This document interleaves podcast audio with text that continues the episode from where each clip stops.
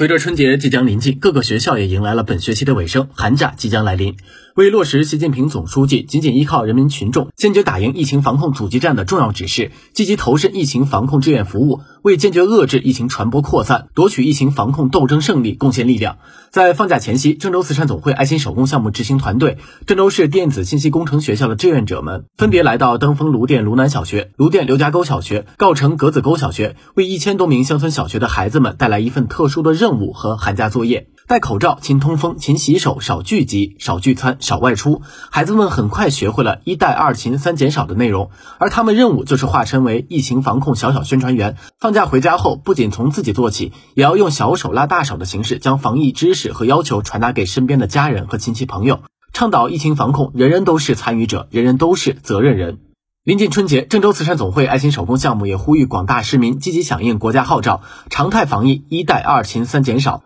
文明用餐，一分二公三做到，把在疫情防控中养成的良好卫生行为习惯和文明健康生活方式延续下去，融入工作生活各环节，为坚决遏制疫情传播扩散、夺取疫情防控斗争胜利贡献力量。